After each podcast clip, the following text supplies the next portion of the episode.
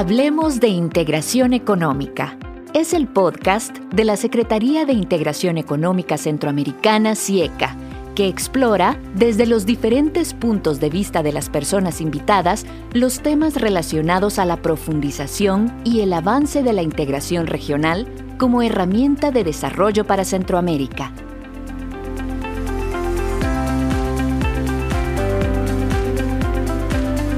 Bienvenidos y bienvenidas al podcast de la Secretaría de Integración Económica Centroamericana, CIECA.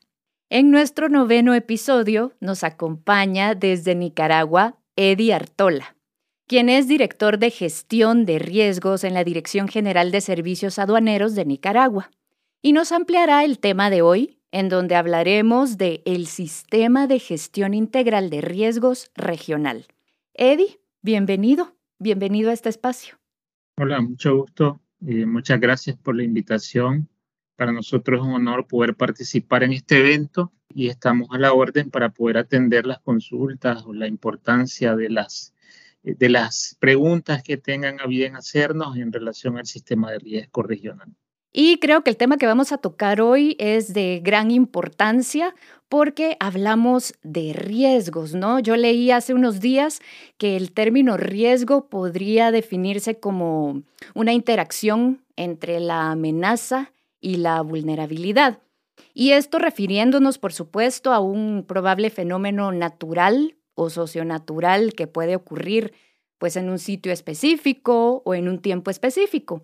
Y en este caso, pues podríamos hablar o podríamos situarnos en que esta amenaza puede suceder en aduanas antes de que la mercancía ingrese al lugar de destino. Pero cuando hablamos de gestión integral de riesgos, podríamos estar hablando a lo mejor de, de, procesos coordinados que a lo mejor nos permiten reducir o prevenir eventuales emergencias y desastres.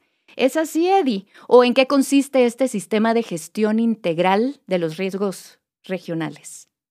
Sí, efectivamente, los riesgos hoy en día son asumidos de diferentes maneras. Tenemos riesgos ambientales, tenemos riesgos por, tormentas. En nuestra región existen diferentes eh, elementos naturales que inciden directamente eh, sin embargo, eh, se tratan igual como un riesgo.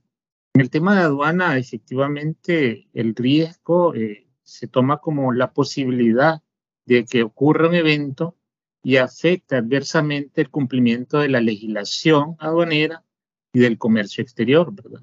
Entonces, determinando esto como una probabilidad, una magnitud y una materialidad de la pérdida o lesión que se pueda dar en un evento determinado. O sea, más que todo la generalidad de lo que es un riesgo, eh, efectivamente el riesgo puede tener diferentes formas. Para efectos de aduana, ese es el que nosotros manejamos. Y evidentemente, ahora hablamos de lo que es una gestión integral del riesgo. Cuando hablamos de una gestión integral del riesgo, eh, yendo un poco hacia atrás en el tiempo, las aduanas son las que tienen un poco más de detalles en el impulso de la parte comercial en el tema de riesgo. Son las que han venido impulsando desde hace mucho tiempo la operativa automática de la gestión de riesgo.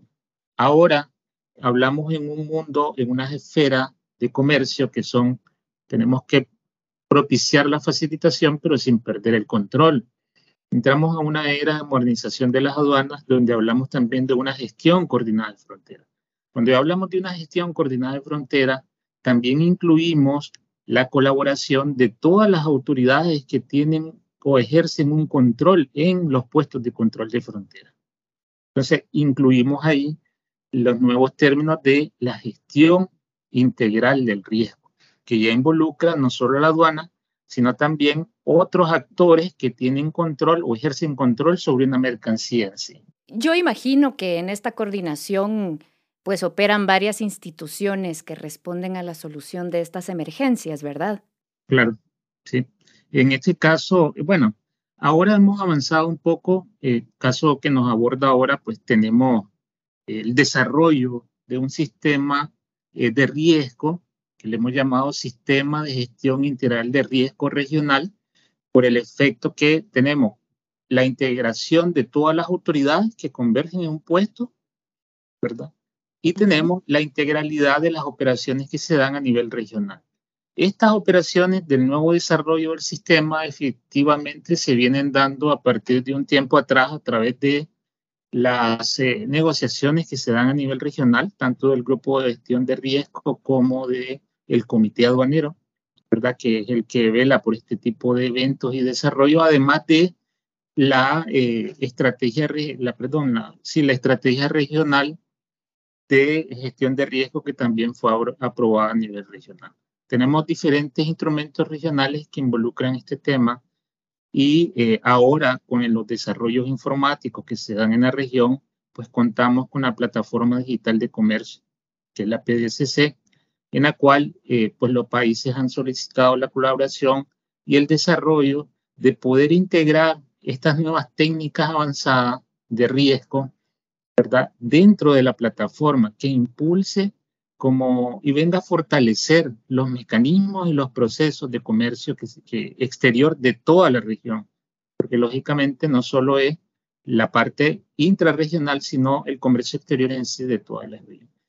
Lógicamente viene esto a dar un resultado del mejoramiento del control y las coordinaciones interinstitucionales que se dan en cada uno de los puestos de control de frontera para atender el comercio exterior de manera integral ¿verdad? Propiciando de esta manera también el intercambio electrónico de información, que es otro elemento fundamental en la gestión de riesgo, tanto anticipada, durante o posterior al despacho de la mercancía, que son los tres momentos que tenemos de control para efectos de aduana. Ahora, ¿quiénes participan? Pues estamos participando prácticamente todas las autoridades. Tenemos aduanas, tenemos las autoridades migratorias que están impulsando este evento. También tenemos las autoridades de, que toman el control sobre los eh, productos eh, sanitarios y fitosanitarios. Y tenemos también eh, involucrados como parte de los trabajos a la ventanilla única de los países, que de una u otra manera también tienen o guardan relación con el intercambio de información de los documentos que pueden también autorizar al Ah, para que sean adjuntados o presentados durante el despacho de las mercancías. Esto pues se dan los controles de los documentos que viajan a través de las plataformas regionales como la FIDUCA también. Me parece súper interesante la manera en la que usted abordó al inicio de una manera histórica, ¿verdad? En qué consiste este sistema de gestión integral, pero ¿cómo opera entonces este sistema de gestión integral de riesgo regional? Ese fue uno de los grandes trabajos que nos tomó, poder llegar a la conclusión de, cómo íbamos a hacer las operaciones.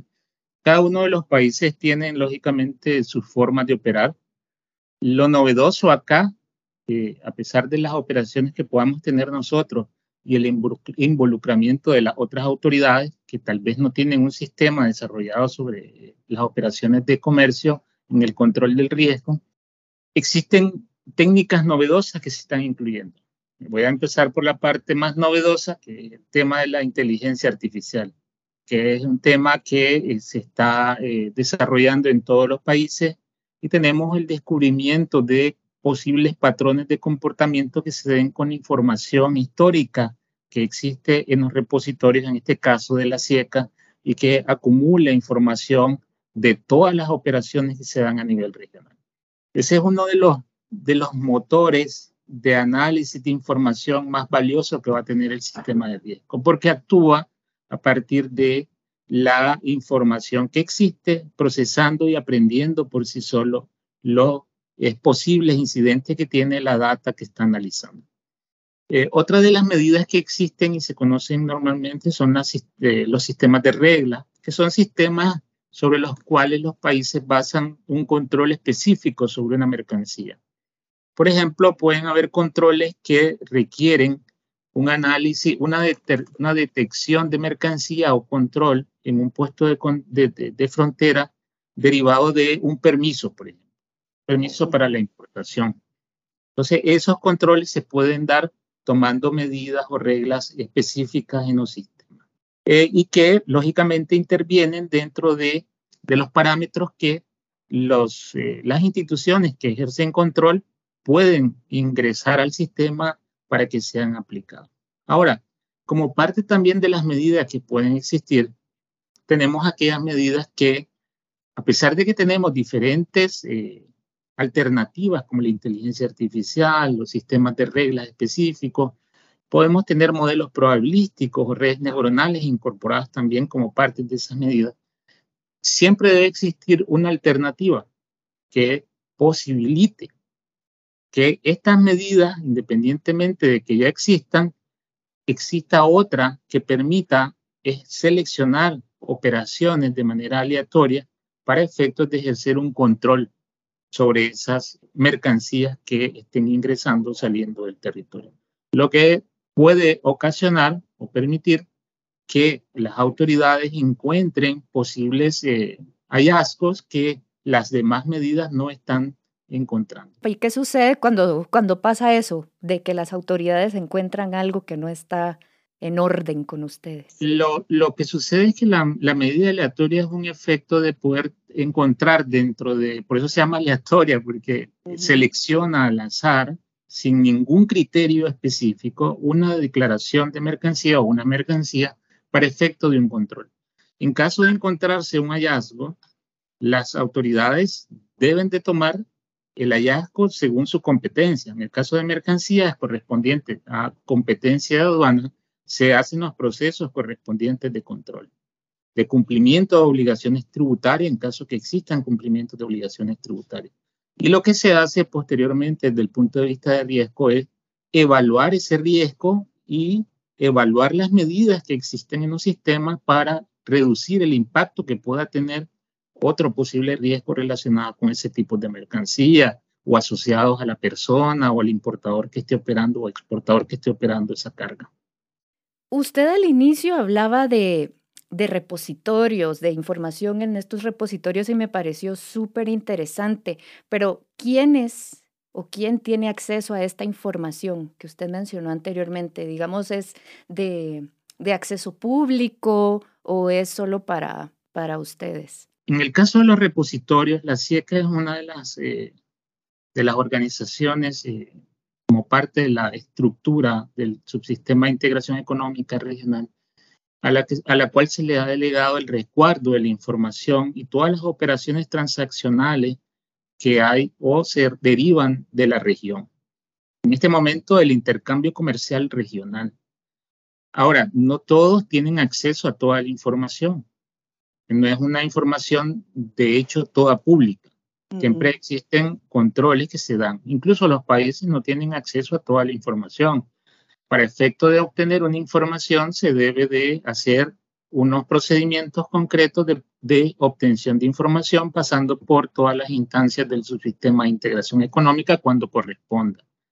Ahora bien, la información está resguardada en data warehouse o almacenamiento de información que pueden tener la SIECA, sean o no también en la nube almacenada, ¿verdad? Y que les permite poder hacer ese procesamiento masivo de información en aplicando cualquiera de las medidas de control que se puedan implementar.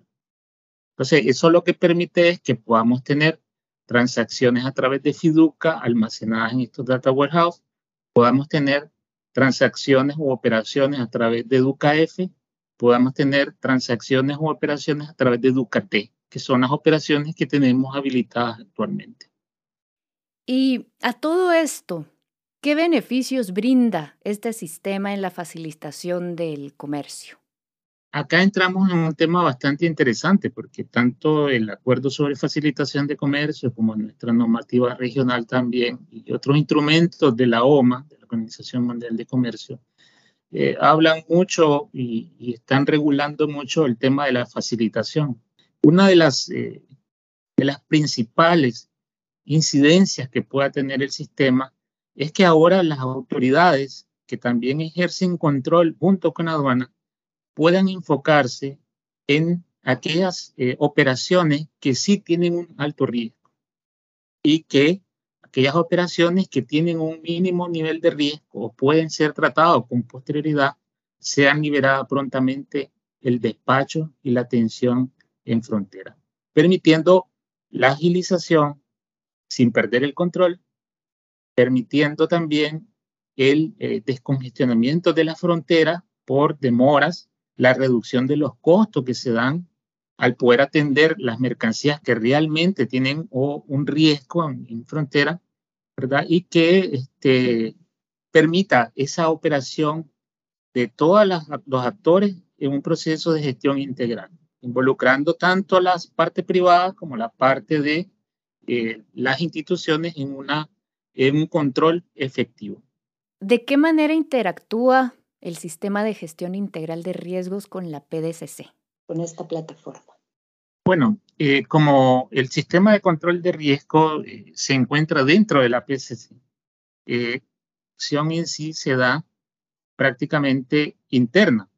Si yo tengo el data warehouse con toda la información, el sistema de, de gestión de riesgo, el sistema de gestión integral de riesgo regional, lo que hace es, a través de todas las medidas de evaluación de riesgo, buscar la información histórica, entiendo de la configuración, pueden ser periodos de un año, dos años, tres años, cuatro años de historia, y procesarla efectivamente. Ese procesamiento es interno. La interacción entre cada uno de los componentes de la PDCC es lo que permite esa facilidad de interactuar entre ellos porque es parte del componente de la PSC. No necesita interactuar directamente con otros sistemas que puedan estar fuera de su plataforma. En el caso de la PSC, con los sistemas de riesgo de otras instituciones, perdón, de otras aduanas, que también se puede dar, esos eh, intercambios de información se pueden, se pueden dar a través de servicios web, los web services que le llaman para eso, eh, igual los países van a tener eh, interacciones y desarrollos informáticos que permitan ese intercambio de información de los sistemas de riesgo nacionales con el sistema de gestión de riesgo eh, regional y la PDCC para efectos de contar con mayor información y optimizar los recursos que cada uno de los países tenemos y apropiarnos de toda la información que tenemos también resguardada en el Data Warehouse de la CIECA. Eddie, para nutrir más esta información que me parece que, que la ha desarrollado muy, muy bien y que los que no entendemos, ahora entendemos.